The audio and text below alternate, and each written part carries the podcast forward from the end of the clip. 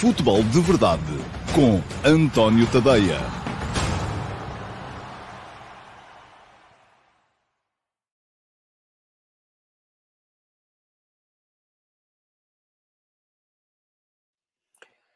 Ora então, olá e muito bom dia a todos e sejam muito bem-vindos à edição número 685. Vamos quase nas 700 do Futebol de Verdade. Hoje é dia 4 de novembro de 2022. É sexta-feira, véspera de fim de semana, para quem tem, claro, há quem tenha de trabalhar. É dia de live do Mundial Vai ao Bar, logo às 19 horas. Vou estar aqui no meu canal de YouTube com mais quatro convidados para uh, discutir mais um grupo do uh, Campeonato do Mundo do Qatar. Hoje vamos ter convidados relacionados com a Espanha, com a Alemanha, com a Costa Rica e com o Japão. Quatro convidados uh, na edição de hoje do Mundial Vai ao Bar, programa patrocinado pela MUS, tal como é também o Futebol de Verdade. Isto foi tudo em pacote e que tem lugar uh, no uh, The Couch, o Sports Bar, na Rua do Alecrim, em Lisboa.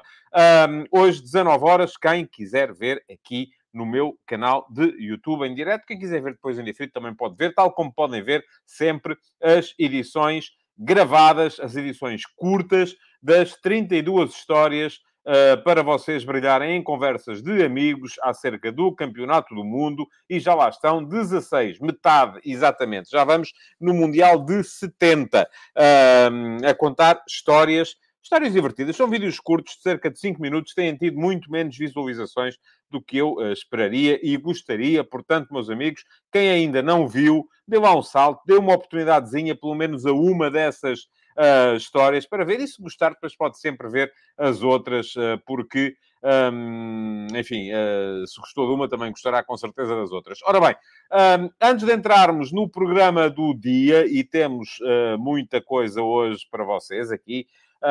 Mas antes de entrarmos no programa do dia, vou só olhar aqui muito rapidamente para os primeiros comentários que entraram. Pergunta o Bruno Almeida, uh, bom dia e mais uma vez obrigado pelo programa. De nada, Bruno, não tenho que agradecer. Isto é, já vendi um bocadinho o meu produto aqui atrás, está a ver? Isto é, uma mão lava a outra e acabamos por uh, nos ajudar todos uns aos outros. Este Benfica para o António é melhor do que o primeiro do Jorge Jesus, já lhe respondo, Bruno.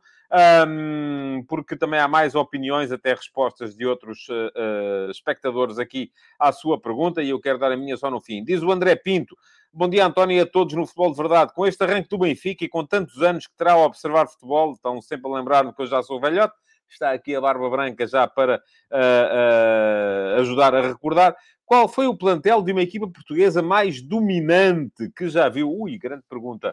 Uh, André, isto, é, isto era pergunta para ser candidato à pergunta na MUS, mas para isso o André tinha que a colocar na emissão gravada, na caixa de comentários de emissão gravada, porque todos os dias eu escolho uma pergunta das que estão lá, na caixa de comentários de emissão gravada, e porquê é que eu não lhe consigo responder assim agora? É porque eu, assim, de repente, se calhar vou ser injusto com algumas equipas. Eu vi uh, belíssimas equipas, equipas dominantes. Uh, uh, não lhe vou conseguir responder assim de repente, mas se quiser, faça isso. Dê um salto quando acabar o programa na emissão gravada, coloco lá a pergunta e eu depois tendo tempo para pensar, para não ser injusto com ninguém, se calhar consigo lhe responder. Eu lembro de uma série de equipas dominantes. O primeiro Porto do Mourinho era uma equipa super dominante, o Porto do Vilas Boas era uma equipa super dominante. Um, também temos que raciocinar aqui um bocadinho relativamente àquilo que é ser uma equipa dominante. Eu continuo a achar que este Benfica é muito mais forte em ataque rápido e contra-ataque do que em ataque organizado, apesar de ser muito mais forte em ataque organizado do que era, por exemplo, o PSV do ano passado, do uh, Roger Schmidt. Um, e uma equipa que se impõe, ah, sobretudo em ataque rápido e contra-ataque, uma equipa que é uma equipa, sobretudo, de transição, não entra numa lógica de equipa dominante, se calhar naquela ideia que nós temos de equipa dominante, mas, ao mesmo tempo, ah, é uma equipa que ganha muito, não é? E, portanto, e não tem que ser necessariamente vista como uma equipa defensiva. Isto levava-nos um programa inteiro. Não, não consigo responder-lhe aqui, mas deixo a, a ideia para todos aqueles que queiram ver perguntas um bocadinho mais, com alguma profundidade, respondidas e eu não consigo também, naturalmente, aqui de repente, convinha-me ter uns minutos para pensar no tema e não consigo, estou a ser confrontado com ele agora assim, eh, muito de repente, eh, mas eh, quem quiser é candidatar-se à pergunta na MUS e como é que podem fazer isso? É irem à emissão gravada do Futebol de Verdade um, à emissão que fica disponível no meu canal de YouTube após o final do programa e na caixa de comentários deixarem lá as perguntas. Isso permite-me ter mais tempo para pensar na resposta a, a, a, perguntas um bocadinho mais profundas e, ao mesmo tempo, também me ajuda em termos de algoritmo, porque ter lá comentários na emissão gravada faz com que o programa apareça a mais gente e vocês possam ser mais do que os 300, 400 que geralmente estão aqui em direto a ver o programa sempre de segunda a sexta, ao meio-dia e meia. Ora bem, o que é que vocês devem fazer mais? Ir a este link que eu vos deixo aqui e uh, aproveitarem para se inscreverem no canal uh, de YouTube, no meu canal de YouTube, ativem as notificações, é só clicarem em cima do sino e assim serão avisados sempre que eu uh, tenho qualquer coisa de novo um, no, no, no, no, meu canal de YouTube. Pergunta-me o João Moreira, com base na sua experiência, esta não será a melhor seleção de sempre de Portugal? Não, João, ainda não aquilo que o João quer perguntar é se esta poderá vir a ser, ou se tem o potencial de poder vir a ser a melhor seleção de sempre de Portugal, é a de 2016, porque ganhou o Campeonato da Europa. Um, a seleção com mais uh, talento que eu alguma vez vi, e acho que tinha mais talento do que esta, foi a seleção de uh, 2000. Uh, não me recordo de ter visto nenhuma seleção. Acho que a seleção de 2000 ainda é superior a esta, em termos de talento. Um, é a minha ideia. Enfim, em 2000 eh, Portugal tinha uma equipa absolutamente fantástica. Tinha o Vitor Bahia, tinha o Fernando Couto, tinha o Jorge Costa, tinha o Paulo Souza, eh, tinha o Rui Costa, tinha o João Pinto, tinha o Figo, Uh, tinha o Nuno Gomes, o Pauleta, enfim, não começou o europeu porque estava castigado. Uh, se calhar, e mais uma vez, estou o Sérgio Conceição era suplente, fez aquele jogo contra a Alemanha porque os titulares já, está, já estavam a descansar. Uh, portanto, era uma equipa com muito, muito talento. Acho até, inclusive, com mais talento do que esta. Agora, vocês podem dizer assim, está bem, mas o que é que esses jogadores depois fizeram? E muitos fizeram muita coisa.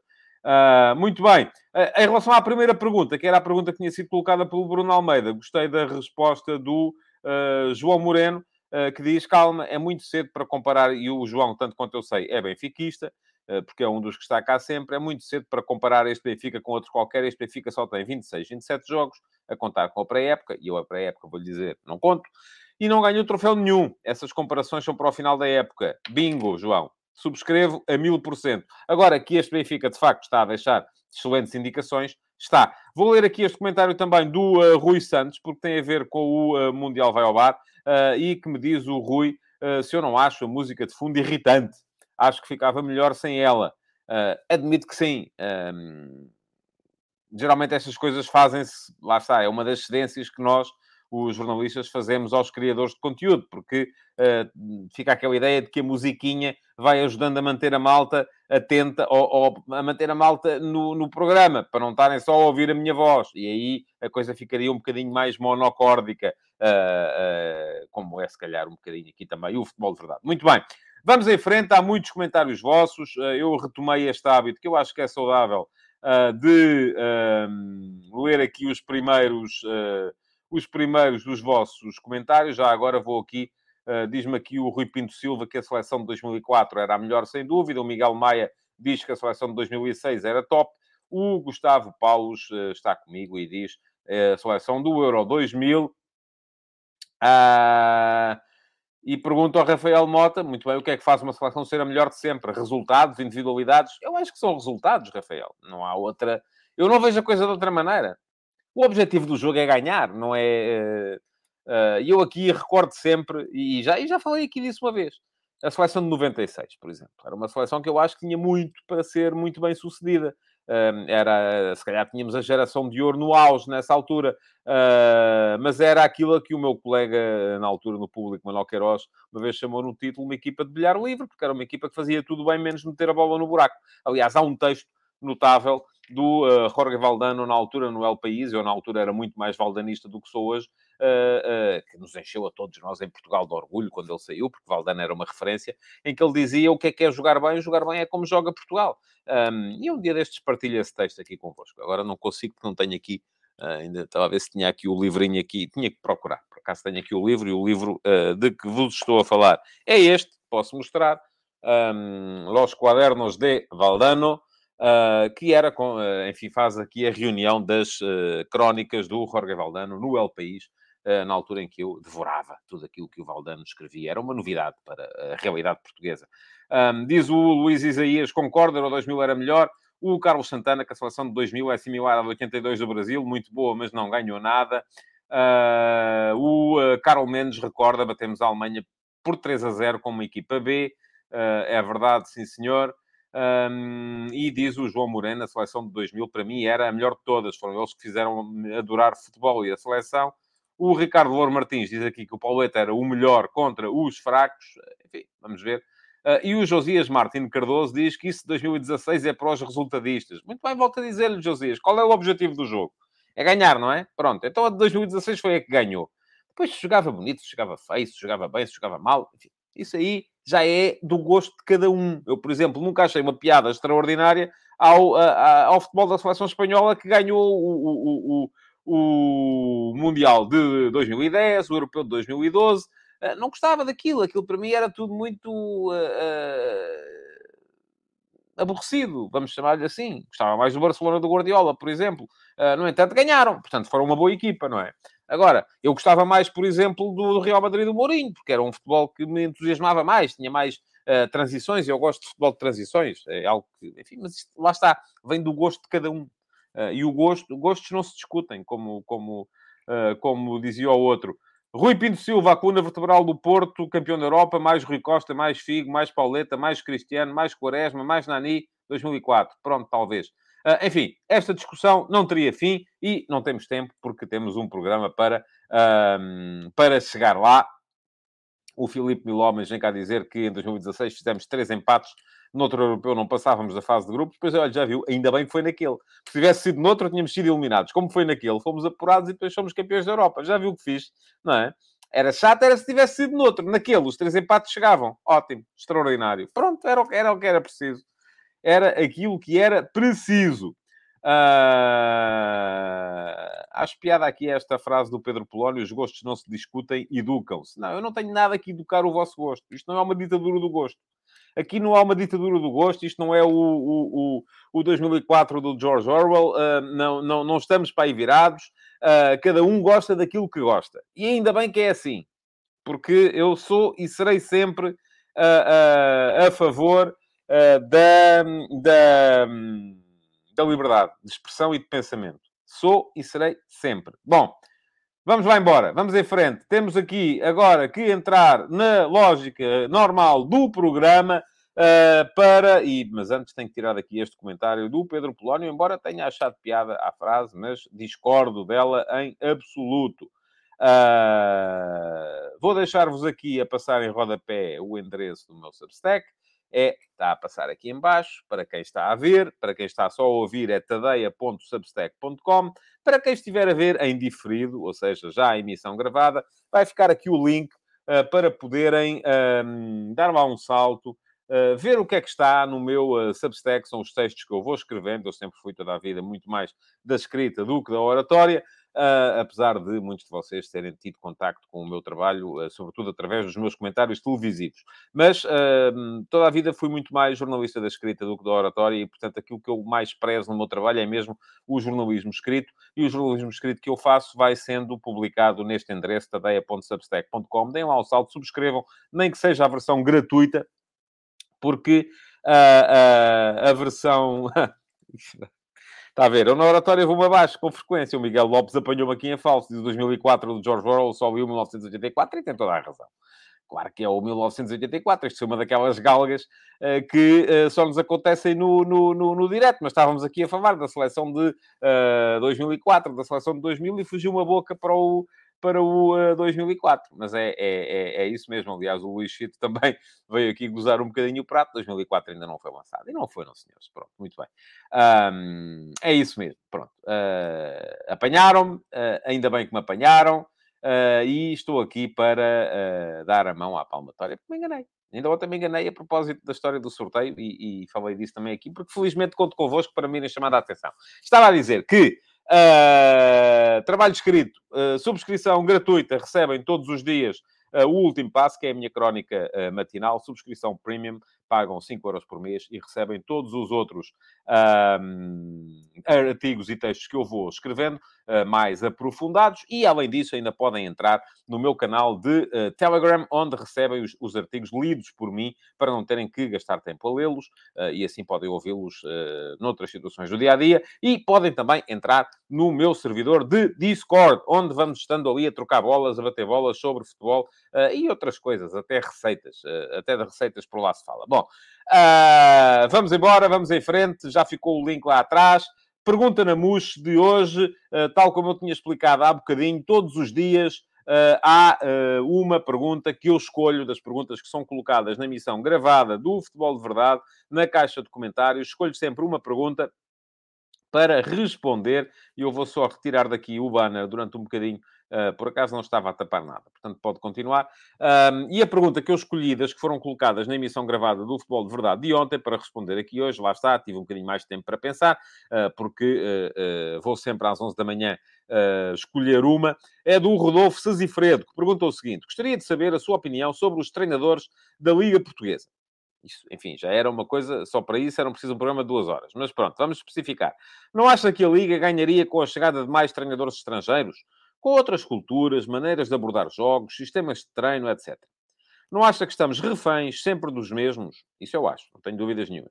Que já estão com vícios e mentalidades dos anos 90, disso tenho mais dúvidas, em que se vê muito teatro pelos campos portugueses? Não acha que precisamos de uma mudança de mentalidade? Bom, boa pergunta, Rodolfo. Uh, é uma boa pergunta e eu vou aqui tentar a pergunta, dar a melhor resposta à pergunta na MUS de hoje, que foi deixada pelo Rodolfo Sesifredo. Bom, uh, eu acho que tem razão em algumas coisas, não tem em todas. Por exemplo, uh, uh, não creio que os treinadores estrangeiros tenham uma maneira diferente de abordar jogos, novos sistemas de jogo, novos sistemas de treino. Isso é uma coisa que eu percebo.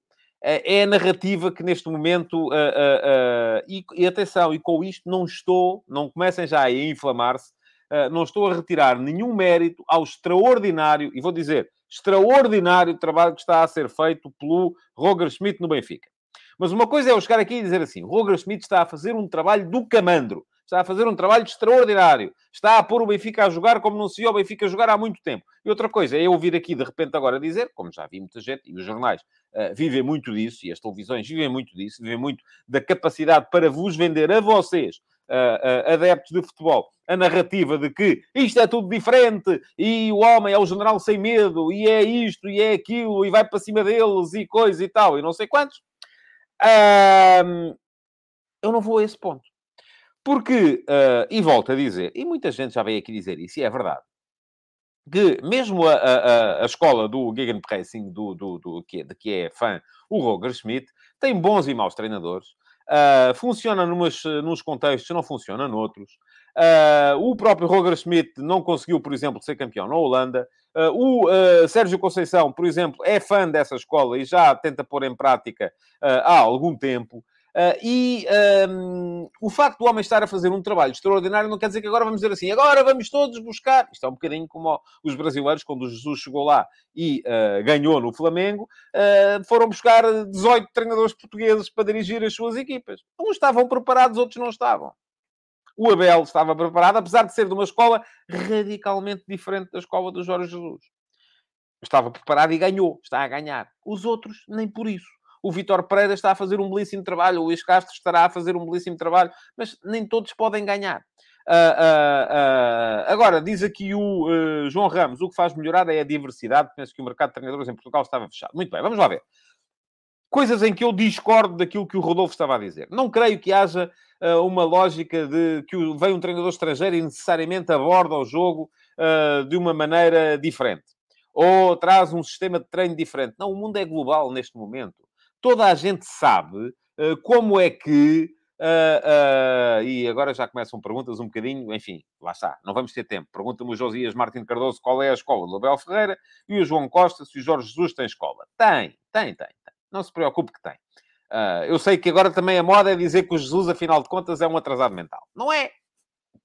Não é. Não é. E fez um belíssimo trabalho no Benfica, fez um belíssimo trabalho no Flamengo, fez ainda assim um belíssimo trabalho no primeiro ano do Sporting. Epá, e não ver isso é não querer ver a realidade. Só porque o homem tem páginas de humor a gozar com a maneira como ele pronuncia as coisas. Epá, não, não vamos para aí. Não vamos para aí. Estava a dizer, o mundo é global. Não há nenhum treinador português que queira que não possa, neste momento, saber como é que trabalham os uh, treinadores alemães, como é que trabalham os treinadores espanhóis, como é que trabalham o, o, Enfim, por aí afora. E diz aqui o Jorge Fernandes uma coisa que é muito verdade. O Schmidt e o Jorge Jesus são iguais no estilo de jogo. Eu acho que sim. Eu acho que há muitos pontos de contacto entre este Benfica e o Benfica de 2010. Do, do, do Jorge Jesus. Muitos pontos de contacto. Uh... Ah, o sistema é diferente. É, mas há muitos pontos de contacto. E o sistema não é tão diferente quanto isso. O Ramires, médio ala, a vir mais para dentro. O João Mário, médio ala, a vir mais para dentro. Do outro lado, o Di Maria, médio ala, ao extremo mais pronunciado. O David Neres, extremo mais pronunciado, embora quase sempre a procurar o espaço interior, coisa que as equipas do Jesus não faziam nessa altura. O, uh, os dois médios, uh, enfim, o Aymar era um jogador muito diferente do que é agora o Enzo Fernandes, um, sem dúvida nenhuma. Uh, mas os dois avançados, Saviola e Cardoso, uh, enfim, uh, um mais móvel, Saviola, tal como o Rafa agora. Enfim, ah, até mesmo o sistema é muito, é muito parecido. Mas ia dizer. Agora, de facto, eu não tenho nada contra a chegada de treinadores estrangeiros a Portugal. Rigorosamente nada. Rigorosamente nada. Uh, acho, eu sou a favor da liberdade de circulação, eu sou a favor de tudo o que são liberdades, desde que elas não venham infringir uh, liberdades dos outros, ou atrapalhar as liberdades dos outros. Portanto, nada contra. Agora, também, não tenha essa ideia, que é uma coisa que vos estão a vender a vocês com muita regularidade. Aliás, quando o, o Kaiser chegou ao Sporting e fez aqueles 4 ou 5 jogos em que ganhava sempre por 5, estava o mundo todo, enfim, ia ser o fim do mundo em cuecas, eh, quase, porque isto ia mudar tudo. Era um treinador estrangeiro, uma nova mentalidade. Vamos lá ver. Quem foram os últimos treinadores estrangeiros a chegar aos grandes a Portugal? Uh, já nem vou falar do Vercautra no Sporting, que passou por cá uh, muito, muito pouco tempo e, e, enfim, e nem se deu por ele. No Benfica esteve o Kuman, esteve o Camacho, esteve o Trapatoni, esteve o Kike Flores. Todos, até parece que todos eles tiveram uma influência extraordinária naquilo que era o futebol do clube. Não, nenhum. Algum deles deixou alguma coisa de uh, durável no, no, no, no, no Benfica? Não. A única coisa que ficou foi o sovaco transpirado do Camacho. Era, única, era, uma equipa de transpiração, ir, uh, trabalho, trabalho, trabalho, trabalho, enfim, humildade, trabalho, humildade, trabalho. Um, porque de resto o Kuman deixou alguma coisa, zero. O Trapatoni deixou um título de campeão, sim, era um tipo com piada, era um tipo com uma história extraordinária, uh, uh, mas deixou alguma coisa, zero. O Kike Flores era um tipo com mundo, era, uh, deixou alguma coisa, zero. Uh, Diz-me aqui o João Costa que o Trapatónio deixou o título. Deixou, sim, eu disse isso. Uh, foi o pior campeão das, dos últimos 20 anos do futebol português. Um, tal como seriam maus se tivessem sido os outros, o, o Porto ou, ou, o Sporting. Uh, foi o campeão que perdeu pontos em tudo o que era sítio, mas sim, deixou, deixou o título.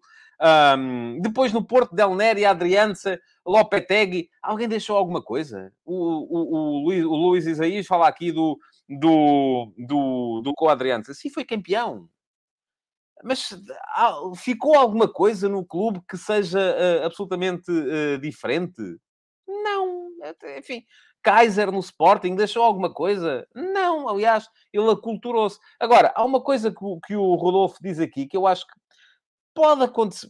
Enfim, admito, ah, mas os treinadores portugueses são todos. Um, estamos todos reféns daquela mentalidade do teatro. Eu tenho muitas dúvidas que isso tenha a ver com os treinadores tenho muitas dúvidas, e diz aqui o João Costa, o Boloni também deixou um título no Sporting. É verdade que sim, mas deixou alguma coisa. Não estou a falar de títulos, homem. Estou a falar de... de uh, o, Sport, o, Sporting mudou em função do, do, do pensamento do Boloni.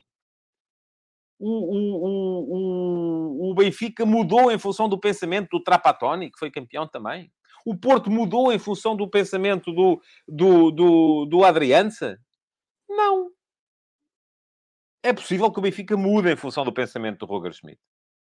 Uh, é possível que sim. Agora, uh, uh, diz aqui o João Costa que o Boloni descobriu o Ronaldo ao João. Vamos lá um bocadinho mais devagar. O Boloni não descobriu o Ronaldo. O Ronaldo estava lá. ponto final. E pergunta aqui o Miguel Barata qual foi o português que deixou alguma coisa. Olha, o Mourinho deixou. O, o, o Mourinho deixou alguma coisa e não foi pouco. no, no Futebol do Porto. O Jesus deixou no Benfica depois de 2010, mudou radicalmente o Benfica. Aquilo que era o Benfica até 2009, quando ele lá entrou, e aquilo que era o Benfica em 2014, quando ele de lá saiu, nada a ver. Eu sei que agora está na moda dizer que o homem não percebe nada disto, mas nada a ver. Em relação ao Mourinho, não há dúvidas nenhumas, acho eu. Também, não é? Uh, o Paulo Bento deixou alguma coisa na forma de pensar do Sporting. Pode ser alguma coisa que vocês, uh, enfim, podem nem gostar dela. Uh, mas deixou alguma coisa, moldou a forma de pensar do, do, do, do, do, Sporting de, de, face às competições e ganhou, e foi segundo, e foi à Liga dos Campeões, e passou uma fase de grupos da Liga dos Campeões, que é uma coisa que no Sporting não é absolutamente normal. Portanto, sim, houve gente a deixar coisas, como houve estrangeiros a deixar coisas. O Eriksen deixou coisas uh, no, no Benfica já há muitos, muitos anos. O, diz aqui o Eduardo Alves com o André Vilas Boas no Porto. Acho que não. Fez um ano absolutamente extraordinário. Ganhou tudo. Entrou muito rápido, saiu ainda mais depressa. E creio que não ficou nada duradouro relativamente àquilo que é o pensamento dele em relação ao futebol. Mourinho, sim. Mourinho mudou. Vilas Boas, se calhar não. O que não quer dizer é que estamos aqui a misturar duas coisas, uh, que é uh, o facto de se ganhar com o facto de deixar alguma coisa de duradouro. Agora, só para concluir, porque já estamos com o programa muito, uh, muito avançado, eu duvido que a influência relativamente àquilo que é mental, o teatro, deitar-se para o chão, o ai ai ai, está-me a doer, acertaste-me, uh, aquele que leva assim um toquezinho e simula que foi agredido, eu duvido que isso tenha tido alguma coisa a ver com os, uh, com os treinadores. Ou que tenha alguma coisa a ver com os treinadores. Acho que isso tem muito mais que ver com o, o, o, o ambiente tóxico que se vive à volta do futebol, com os programas e mais programas e mais programas de gente a insultar uh, a inteligência do comum dos mortais, uh, que levam os jogadores a, a, a, a, agirem dessa forma. Creio eu. Agora, uh, é, enfim, é a minha, é a minha apreciação das coisas. Bom, vamos seguir em frente. Temos que entrar rapidamente nos ataques rápidos. Já estamos, já vamos com 28 minutos de programa, ainda nem chegámos aos ataques rápidos. Eu tenho que me disciplinar, porque isto assim a gente não vai lá. Bom, ataques rápidos para hoje. Jogou o Braga ontem, ganhou, fez o que lhe competia. 2 a 1 ao Malmo. Malmo acabou a fase de grupos com zero pontos. Foi uma das duas únicas equipas que não pontuou na fase de grupos da Liga Europa. Uh, o 2 a 1 não chegou. O Braga, enfim, fez um jogo minimamente competente. Entrou bem, marcou, chegou à vantagem, uh, podia ter lá alargado. Chegou ao 2 a 0 numa altura em que já me parece até que o Braga estava a descrever, porque do outro lado o União Berlim estava a ganhar. Uh, e, portanto, muito o Braga terá percebido que uh, pouco lhe servia, fazer fosse o que fosse. Chegou mesmo assim ao 2 a 0. Um, depois, uh, acho que a equipa do Braga começou a pensar noutras coisas. Uh, o Malmo ainda fez o 2 a 1. Podia ter empatado a equipa, a equipa sueca. Um, mas uh, não empatou e ainda bem para o nosso ranking, porque assim sendo, o Braga acaba com 10 pontos. foi a única equipa com 10 pontos a ser eliminada da fase de grupos da Liga Europa.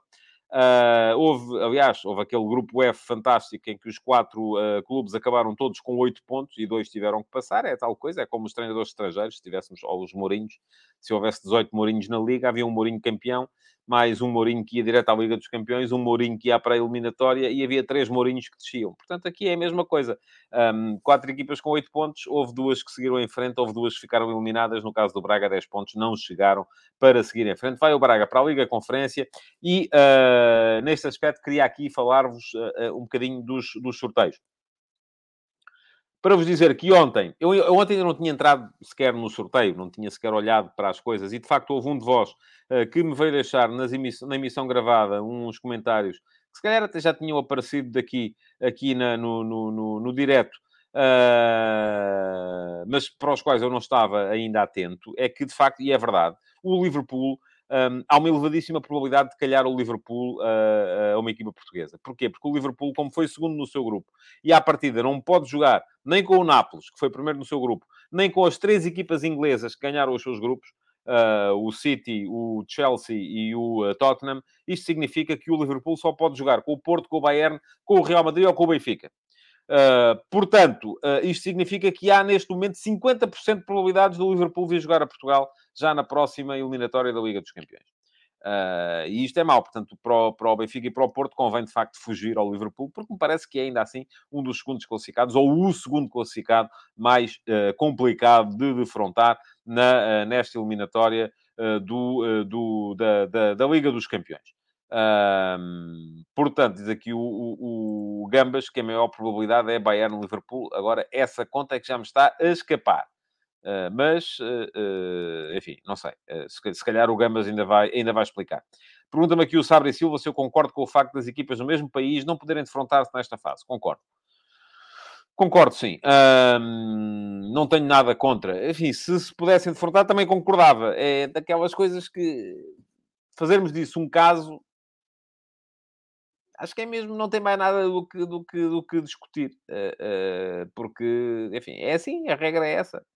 Não tenho rigorosamente nada contra. Mas um, vamos olhar então para os, para os outros sorteios, porque se ficou a saber ontem quem são os adversários possíveis do Sporting uh, no play-off de acesso aos oitavos de final da Liga Europa e quem são os adversários possíveis do Sporting Clube Braga Uh, no playoff de acesso, ah, e o, o, o, muito bem, o Jorge Fernandes uh, e o Luís Isaías, um, enfim, toda a gente me está aqui a explicar, sim, muito bem, é isso, uh, está explicado. O António Neto diz que o Bayern também só pode apanhar quatro equipas, o Manuel Costa diz que o Bayern também tem muitas restrições, e é verdade, pronto, é isso mesmo, por causa das, e diz o Luís Isaías, por causa dos alemães no pote 2, muito bem. é isso, é isso mesmo, pronto, então está, está explicado.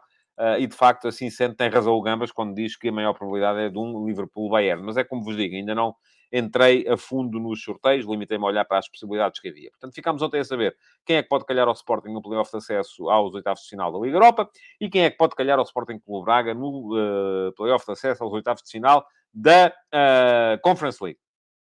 O Sporting tem aqui, eu diria, olhando aqui para os adversários, eu acho que há aqui dois adversários apetecíveis. O Midtjylland, que é o oitavo uh, no campeonato dinamarquês, e o Nantes, uh, que está a lutar para não descer, neste momento é 15 no campeonato francês. Uh, depois há, enfim, não há aqui nenhum adversário em relação ao qual se possa dizer, talvez a Roma e o Manchester United sejam adversários de facto muito, muito, muito difíceis.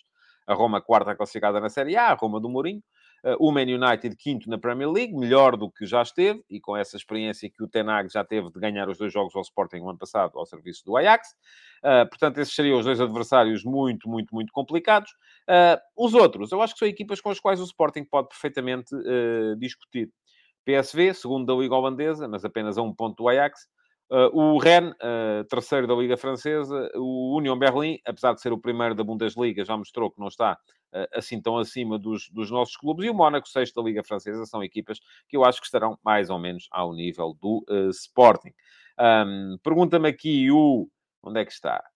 As perguntas já, tá, tá, tá, já passou, já passou, não é isto? Ah, era o Carlos Guisto que me perguntava: acha que o Sporting e o Braga são candidatos a vencer a Liga Europa e a Liga Conferência? Não não, não acho. Tal como não acho que o Benfica e o Porto sejam candidatos a vencer a Liga dos Campeões.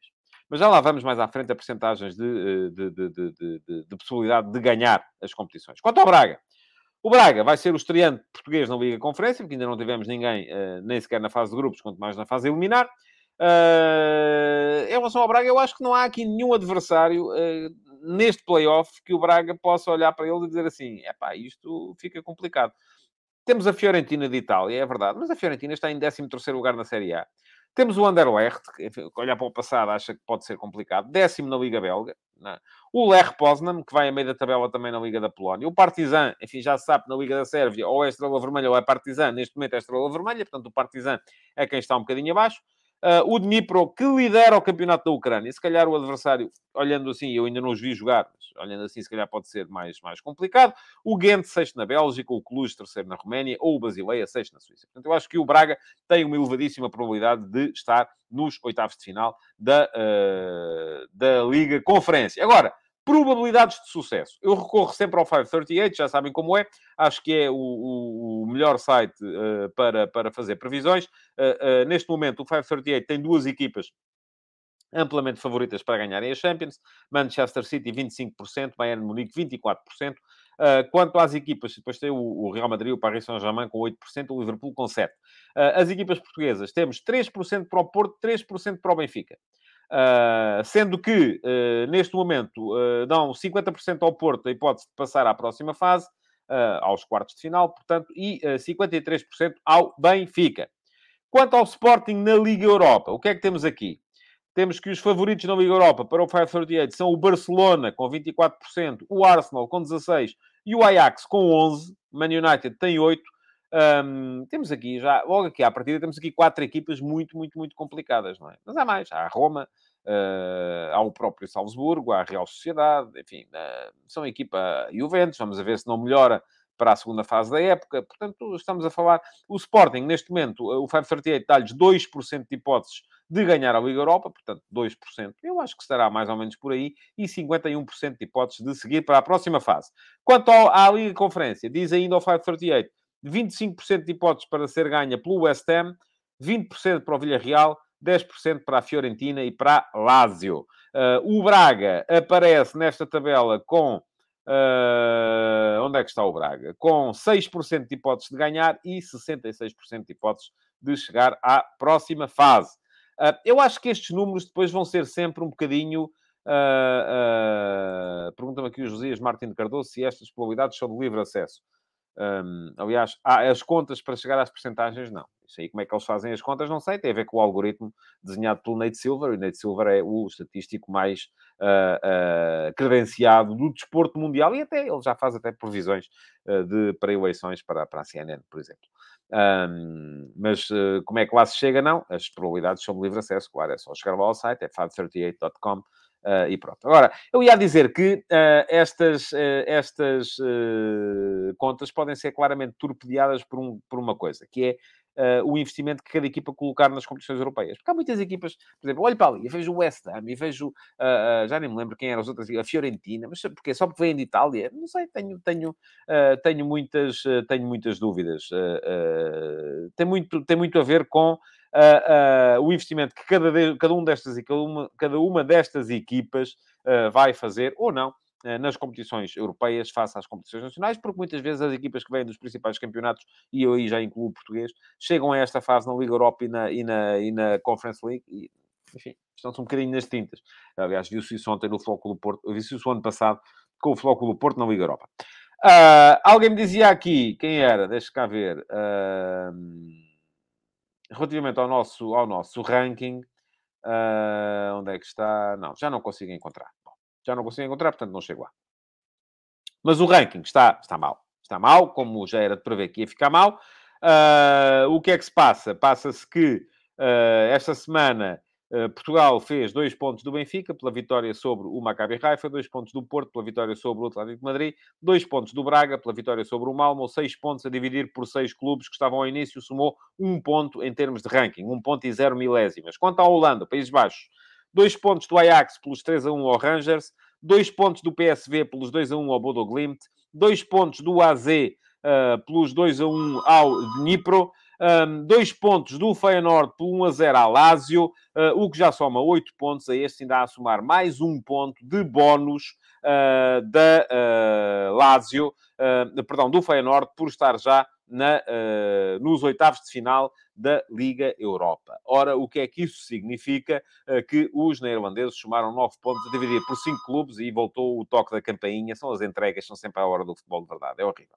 Bom, uh, não vou poder atender, como é evidente. Uh, os Países Baixos somam 1 ponto e 800 milésimas, o que quer dizer que ganharam 800 milésimas a Portugal e neste momento já estão à nossa frente no ranking desta época por 300 milésimas. a Holanda tem 10.3, Portugal tem 10.0 e no ranking dos últimos 5 uh, anos, que é esse que vai contar para estabelecer as vagas de acesso às competições europeias 2024-25, os Países Baixos têm 56 pontos e 700 milésimas, Portugal tem 53 pontos, 716 milésimas, estamos praticamente a 3 pontos de distância, vai ser muito complicado de superar daqui até uh, lá mais à frente. Bom, uh, diz-me aqui o, o, o Nuno Miguel Ferreira pode ser importante e o Luís Chito vai atender e o Eduardo Alves a gente espera. Não dá, porque isto eu sei. É, tocar, eh, estão a tocar lá embaixo, depois tinha que estar à espera, eram para aí 5 minutos, que tinha que estar à espera que, que chegassem cá assim. Bom, não vai dar. Paciência. Bom.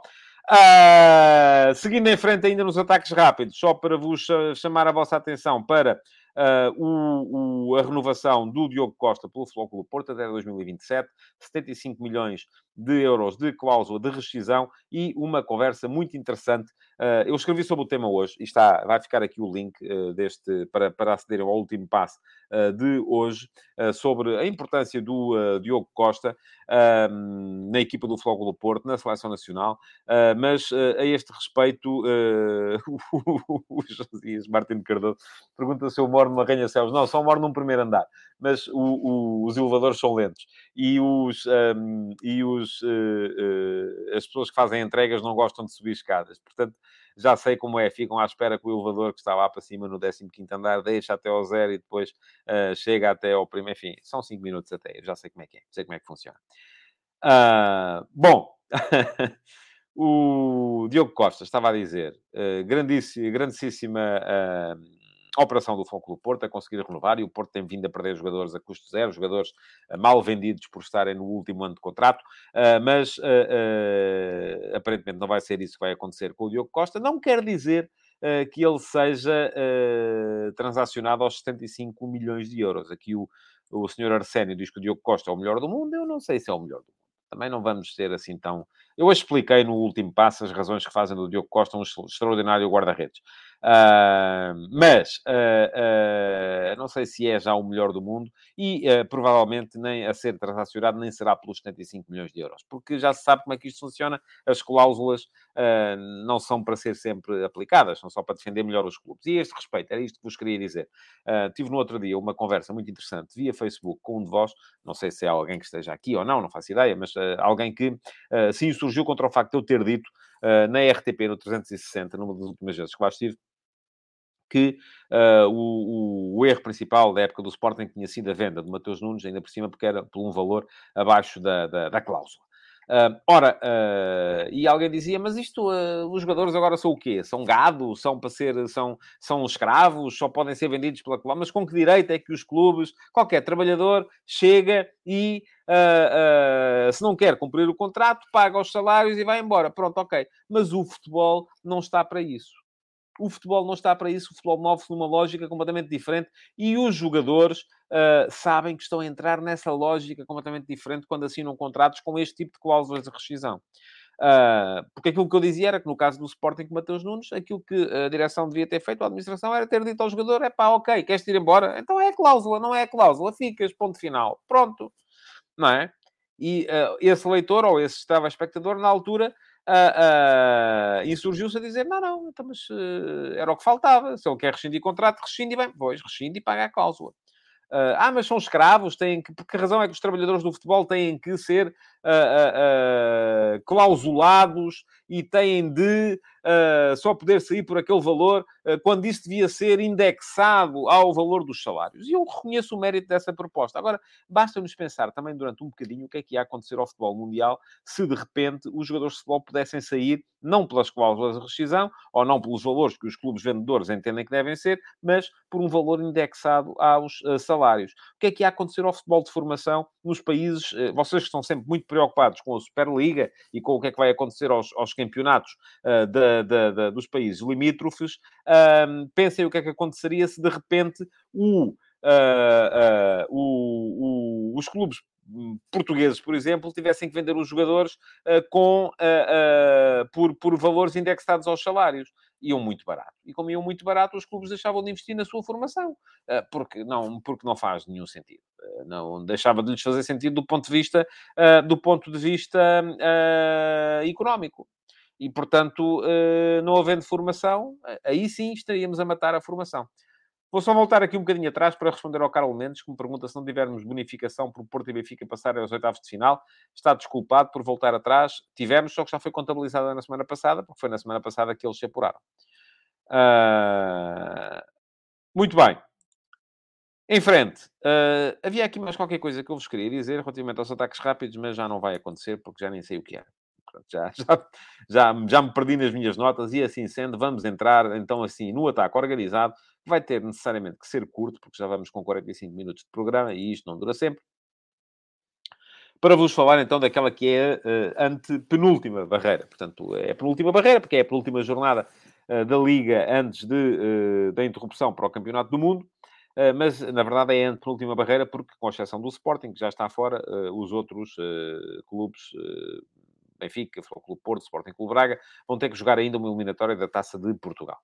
Uh, pelo meio. Uh, mas, uh, basicamente, estamos já, os nossos clubes já estão a começar a pensar naquilo que vai acontecer, ou já estão a ver a meta lá à frente, ou pelo menos a meta, a entrega do testemunho para a estafeta, não é? Portanto, não há aqui, não há aqui, de facto, uma... uma não há, um, não há um risco de cansaço extremo, porque já se vê que isto vai tudo parar daqui à frente. Ora, muito bem. Sábado vamos ter uh, Flóculo Porto, Passos de Ferreira. Uh, o Porto encontra um jogo uh, aparentemente bom para poder, não vou dizer descansar, enfim, não, é, não se pode descansar na Primeira Liga, mas uh, recebe o último classificado, uma equipa que tem dois pontos em 11 jogos, que mudou radicalmente princípios de jogo com a troca do uh, César Peixoto pelo José Mota, que já com o José Mota perdeu em casa com o Marítimo na última jornada, parece cada vez mais uh, virado, e enfim, não sei se o José Mota vai conseguir aproveitar esta interrupção do Campeonato do Mundo para virar ali um bocadinho também o chip à equipa, uh, mas parece cada vez mais, e por acaso lembrou-se aqui o, o Carlos Gusto do que é que eu queria falar, era do Piquet, pronto. Um, o, o, o, Eduardo Alves volta também ao tema para perguntar e os bónus do primeiro lugar não há. Ah, e era isso que eu queria dizer também, que é quais são os bónus, porque vocês estão sempre a perguntar e vale a pena uh, lembrar-vos. Um, na Liga dos Campeões há 5 pontos de bónus por chegar aos oitavos de final, seja uh, no primeiro ou no segundo lugar, é igual. Depois há um ponto de bónus para chegar aos quartos, um ponto de bónus para chegar às meias, um ponto de bónus para chegar à final. É isso.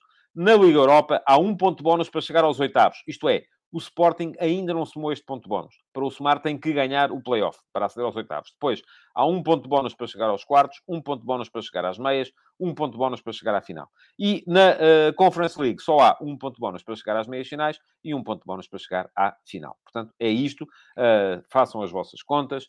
Um, é isto que funciona em termos de, uh, de, de, de, de bónus para o ranking. Embora esteja um bocadinho com aquilo que um de vocês comentou aqui ontem.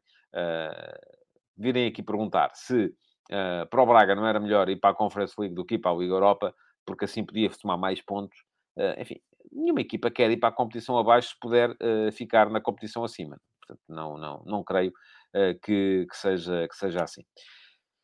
Bom, estava a falar da jornada. Uh, e a dizer, portanto, o Porto tem à partida um jogo, uh, um jogo uh, que me parece acessível, não é? Não vejo nenhuma razão para o Porto não poder, não poder ganhar.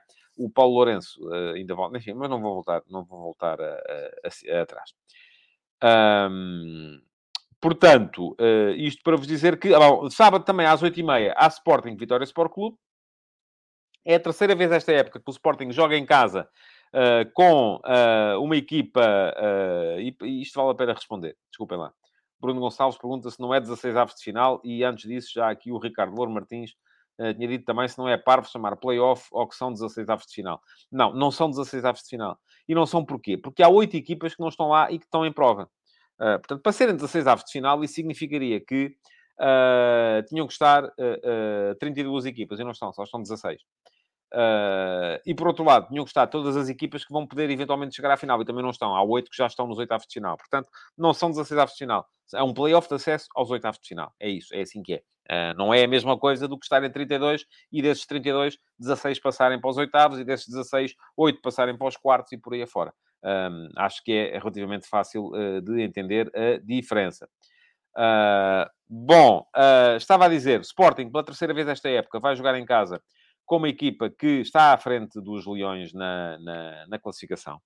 Já lhe aconteceu na sexta jornada, quando recebeu o Portimonense e estava a 5 pontos do Portimonense. Ganhou por 4 a 0 e foi a seguir à vitória fora contra o Eintracht de Frankfurt, uma altura que era boa para a equipa do Sporting. Aconteceu, voltou a acontecer na décima, quando o Sporting recebeu o Casa Pia e estava um ponto atrás do Casa Pia. E isto já aconteceu após duas derrotas. Uh, ou melhor, após a derrota contra o Marseille em casa. Assim, assim duas derrotas. Marseille em casa por 2-0 e Varzim fora por 1-0 na taça. Uh, e o Sporting respondeu, ganhou por 3-1 e volta a acontecer agora a 12 jornada, está um ponto atrás do Vitória Sport Clube e volta a ser, após duas derrotas, uh, os jogos com o Aroca por 1-0 e o Eintracht de Frankfurt por 2-1.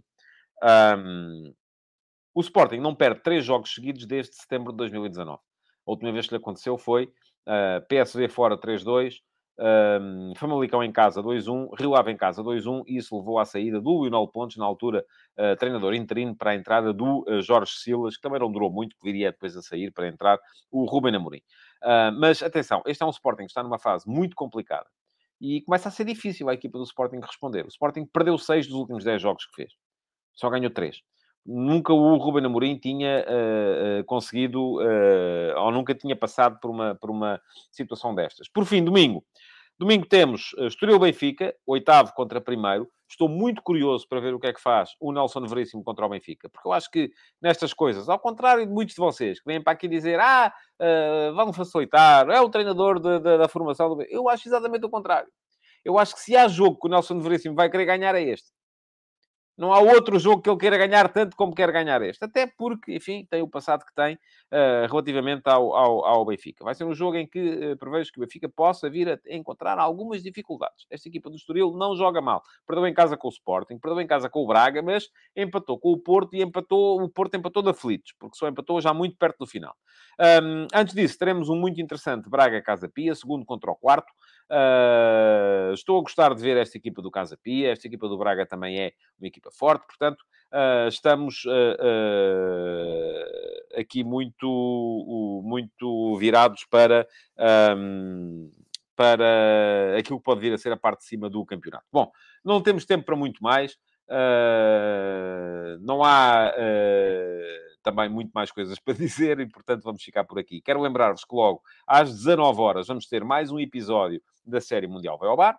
Uh, hoje vai ser o episódio 17 das 32 histórias para vocês poderem brilhar em conversas de amigos uh, sobre o Mundial, uh, uma série patrocinada pela MUS e, com, e que tem lugar sempre no The Couch. Um, a seguir, assim que acabar uh, o episódio de hoje, teremos a live de hoje uh, com quatro convidados uh, que me vão falar das equipas de Espanha, Alemanha, Costa Rica e Japão. vai ser mais um grupo em análise na, na, no Mundial Vai ao Bar. Um, o Mundial Vai ao Bar vai continuar depois, no fim de semana, com mais episódios e depois, na segunda-feira, também com mais um episódio e mais uma live na altura para falar de mais um grupo. Uh, entretanto, já sabem, o futebol de verdade, esse é que só volta na próxima segunda-feira, uh, meio-dia e meia, aqui para vos falar da jornada do fim de semana. Muito obrigado por terem estado aí. Deixem like, se fazem favor. Uh, e, uh, além disso, uh, voltem no fim de semana, e voltem na segunda-feira e aproveitem para ver muito futebol durante o fim de semana. Muito obrigado por terem estado aí, então. Bom fim de semana. Futebol de Verdade, em direto de segunda a sexta-feira, às 12h30